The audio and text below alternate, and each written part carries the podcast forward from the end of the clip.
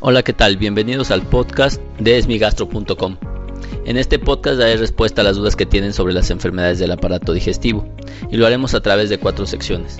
La primera de ellas es historias de consultorio, en la cual hablaremos acerca de las cosas que se encuentran en el día a día en la consulta médica. Posteriormente, en la sección de consultas virtuales, daré respuesta a las dudas que ustedes envían a través de todas nuestras redes sociales, de nuestro canal de YouTube, de nuestra página de Facebook, de nuestra cuenta de Twitter y de Pinterest. Así que si tienen alguna duda, los invito a que revisen nuestras redes sociales, nos envíen sus comentarios y aquí les daré respuesta. Posteriormente, en la sección de noticias de esmigastro.com, hablaremos acerca de la información que hemos publicado en nuestro sitio www.esmigastro.com, el cual los invito a revisar de manera frecuente para que no se pierda nada de la información. Y de aquí tomaremos una de nuestras notas más interesantes y la comentaremos en el podcast. Y finalmente, en la sección de mito o realidad, hablaremos acerca de las cosas que los pacientes creen que pueden o no funcionar sobre las enfermedades del aparato digestivo y las trataremos de analizar para así darles una respuesta científica. Así que sin más, les doy la bienvenida al podcast de esmigastro.com. En esta ocasión, en la sección de historias de consultorio, comentaré un caso que desafortunadamente no es uno de los casos más agradables que queramos comentar, pero es un gran, gran ejemplo sobre lo que se tiene que hacer para prevenir enfermedades digestivas graves. Y en esta ocasión se trata de un paciente entre 50 y 60 años, bastante sano, que se realizaba chequeos de manera recurrente, que tenía un adecuado estilo de vida, realizaba actividad física, no abusaba del alcohol, no fumaba. Sin embargo, dentro de toda su evolución presentaba dos cosas que ahorita en retrospectiva son importantes. La primera de ellas es que presentaba síntomas gastrointestinales que él siempre atribuía a su colitis o a su síndrome de intestino irritable. Y lo segundo es que a pesar de que él por cuestiones empresariales se les realizaba un chequeo recurrente, jamás se había realizado una prueba de sangre oculta en heces o sangre oculta en materia fecal. Pues bien, este paciente acudió por presentar nuevamente más constipación y más distensión abdominal y más gases. Y se le dio un tratamiento estándar, nada sofisticado, y el paciente mejoró casi 80% de sus síntomas. Obviamente al tener más de 50 años se le pide, que es algo que hacemos de manera frecuente en la consulta, la sangre oculta en heces y es positiva. Afortunadamente este paciente entendió que al tener una sangre positiva e incluso él conociendo que tiene antecedente de hemorroides, decidió realizarse una colonoscopia. La sorpresa para todos fue que obviamente a 15 centímetros de empezar la endoscopía, es decir, en la parte final del colon, donde está algo que se llama colon sigmoides, presentaba una tumoración que le obstruía el 90% del tránsito o de la luz o del diámetro del colon. Se tomaron biopsias y tenía obviamente el aspecto de ser completamente maligno. Al mismo tiempo, durante su evaluación al ver la severidad del cuadro, se le hizo una tomografía y se observa que este paciente presentaba también lesiones en hígado y en pulmón, probablemente compatibles con un tumor que ya se encontraba metastásico. Como se puede ver, este caso no es precisamente de los que más nos gusta comentar, pero indica varias cosas.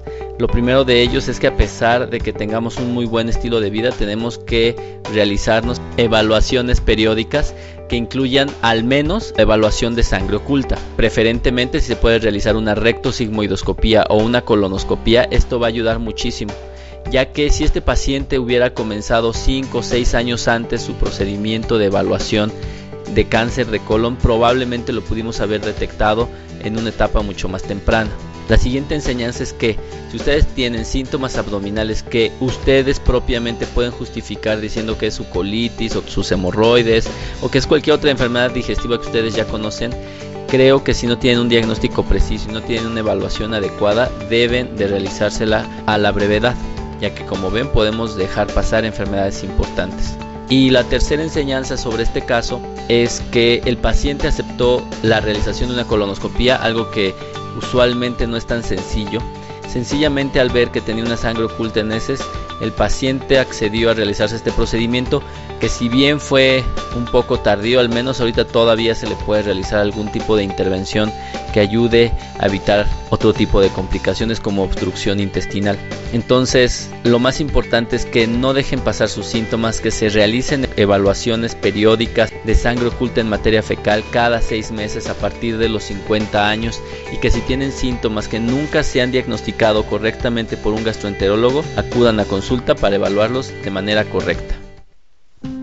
Bien, en la sección de consultas virtuales vamos a hablar acerca de un comentario que hicieron en relación a uno de nuestros posts que publicamos en nuestra página de Facebook, que por cierto los invito a revisar, que es facebook.com diagonales migastro, y ahí pueden encontrar toda la información que necesitan sobre las enfermedades del aparato digestivo.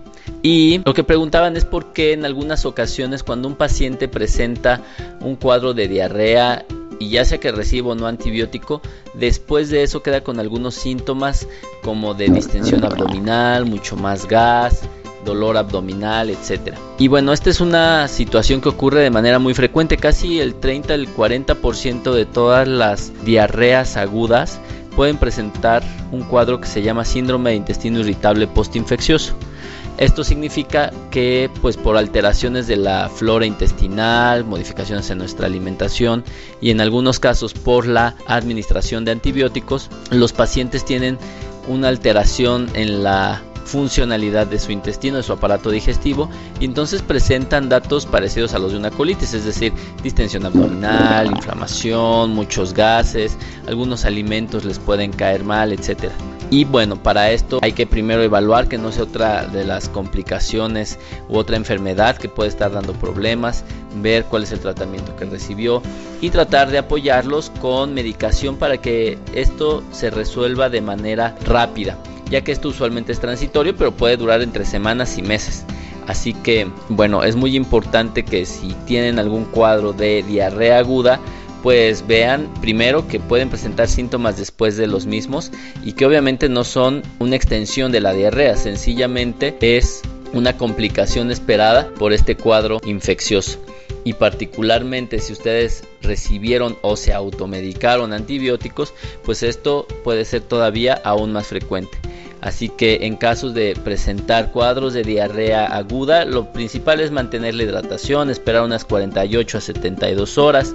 Si esto no incrementa y por el contrario va mejorando, lo mejor es no administrar antibióticos, ya que de otra manera pueden acudir al gastroenterólogo, pero no por la diarrea, sino por las complicaciones de automedicarse. En la sección de noticias de esmigastro.com el sitio el cual los invito a revisar ya que ahí pueden encontrar toda la información que necesitan. A veces en las redes sociales, particularmente en Facebook, se filtra el contenido y ustedes no reciben toda la información que generamos, ya que todos los días tenemos algo nuevo para ustedes. Y más aún si ustedes desean no perderse nada de Esmigastro, pueden entrar a la tienda de aplicaciones de Google y escribir Esmigastro y van a encontrar nuestra app que es gratuita y entonces se puede acceder al sitio de manera mucho más rápida y entonces ya no se van a perder de nada. En esta ocasión la noticia que vamos a hablar es acerca del resveratrol y cómo puede influir en las funciones cerebrales. Algo que debemos de saber es que el resveratrol es uno de los muchos componentes que tiene el vino. Se sabe ya que la dieta mediterránea era una de las medidas que se observaban podrían ser de utilidad para prevenir algunas enfermedades crónicas como diabetes, hipertensión y después esto se amplió a algunas enfermedades neurodegenerativas como el Parkinson, el Alzheimer, etc. Y bueno, lo que se observó es que algunos de los componentes, entre ellos el vino tinto, pues pueden ayudar a prevenir estos problemas. Y bueno, en la noticia que se publicó es un estudio que se realizó en la Universidad de Virginia, en donde se ve que cuando las células eh, neuronales de animalitos, es decir, en este caso de los ratones, son expuestas al resveratrol, puede ser que la interacción que ocurre entre las neuronas sea dada de mejor manera. Y esto es extremadamente importante porque justamente eh, uno de los componentes de las enfermedades neurodegenerativas es esta falta de comunicación entre las células, ya sea porque se dañan, ya sea porque no existen los transmisores que llevan la información de una a otra y parece ser que el resveratrol es de utilidad. Esto nos haría pensar que entonces consumir vino es útil y si lo hacemos con moderación, así es. El problema es que muchas personas abusan del consumo de alcohol y en otras ocasiones extienden esta información sobre el resveratrol a otro tipo de vinos de distinto origen y que obviamente no contienen resveratrol. Entonces ya se empieza a mover hacia la cerveza, hacia el tequila, hacia el whisky, hacia el ron, etcétera, los cuales no han demostrado su utilidad. Eh, lo que se demuestra o lo que se sabe es que consumir una copa de vino tinto al día es de gran utilidad. Más allá de eso no es recomendable y tratar de juntar todas estas bebidas para todo el fin de semana o para un mes, pues evidentemente tampoco es una buena idea. Así que bueno, si ustedes están acostumbrados a beber vino tinto de manera recurrente y controlada, pues probablemente están bastante bien. Y en la sección de mito realidad, en esta ocasión hablaremos acerca de algo que muchas personas realizan de manera frecuente y es la famosa limpieza colónica. Esto puede tener distintas vertientes, ya que hay personas que sencillamente se realizan un enema, personas que se toman laxantes y personas que se instilan a través de la región anal grandes cantidades de líquido con el objetivo de poder limpiar el colon. Y esto bajo distintos argumentos. El primero de ellos es que aparentemente con esto pues eliminan toxinas hacia el organismo lo segundo es que eliminan materia fecal que puede estar acumulada y algunos agregan algunas sustancias como el café o algunas hierbas o incluso hasta medicamentos con el objetivo de favorecer una curación del colon. Lo primero que hay que saber es que el colon es un organismo, es un órgano que tiene muchos organismos y que funciona 24 horas al día. Entonces el hecho de quererlo limpiar en una ocasión la verdad es que es bastante absurdo ya que en cuanto se vuelva a llenar de materia fecal o reciba alimento pues evidentemente va a seguir haciendo sus funciones. Y una de sus funciones no es precisamente absorber toxinas. Usualmente si absorbe algunos elementos, por ejemplo en pacientes con cirrosis el amonio, pero muchas veces lo más importante es que su flora intestinal se encarga de transformar las toxinas en elementos que son menos tóxicos para nuestro organismo. Y al realizar enemas, pues alteramos esta flora intestinal y podemos favorecer que haya bacterias que produzcan sustancias tóxicas en lugar de eliminarlas. Lo segundo es el mito más importante que existe materia fecal que se puede quedar acumulada en el colon. Esto puede llegar a pasar pero en condiciones anormales o patológicas, en enfermedades graves, en donde la constipación es un problema extremadamente serio y obviamente en cuanto el paciente mejora su hábito intestinal, es decir, comienza a evacuar, esto se va a eliminar y no es que vaya a mantenerse por años ahí la materia fecal como muchas veces se piensa. Y bueno, finalmente y creo que lo más importante es que pueden tener efectos adversos, pueden presentar ratos de colitis cuando menos. Es decir, tener una alteración de nuestra flora intestinal, pues pueden presentar inflamación, distensión, etcétera. Pero se pueden perforar los pacientes, pueden formarse úlceras, se puede dañar la región perianal. Entonces, la verdad es que no hay ningún sustento para utilizar de manera recurrente este tipo de medidas curativas a nivel del colon y sí pueden tener algunos efectos adversos que pueden ir desde leves hasta incluso severos que pudieran llegar a requerir una cirugía.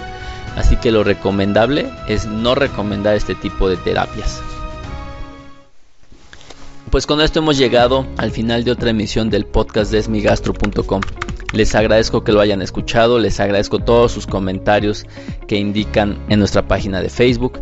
Los invito a que se suscriban y no se pierdan ninguno de sus episodios. Esto es particularmente sencillo si tienen un teléfono o un dispositivo de la marca Apple. Sencillamente tiene que ir a la parte de podcast, escribir es mi gastro ponerle suscribir y entonces van a recibir todas las semanas el podcast para que lo puedan escuchar en cualquier parte y no estén pendientes de si sale o no sale el episodio. También les agradezco que comenten y que lo comenten con la gente que le haga falta. Si ustedes conocen a alguien que necesite información sobre las enfermedades digestivas, lo invito a que revise www.esmigastro.com en donde van a encontrar una gran cantidad de información. Y pues sin más, nos vemos hasta la próxima semana.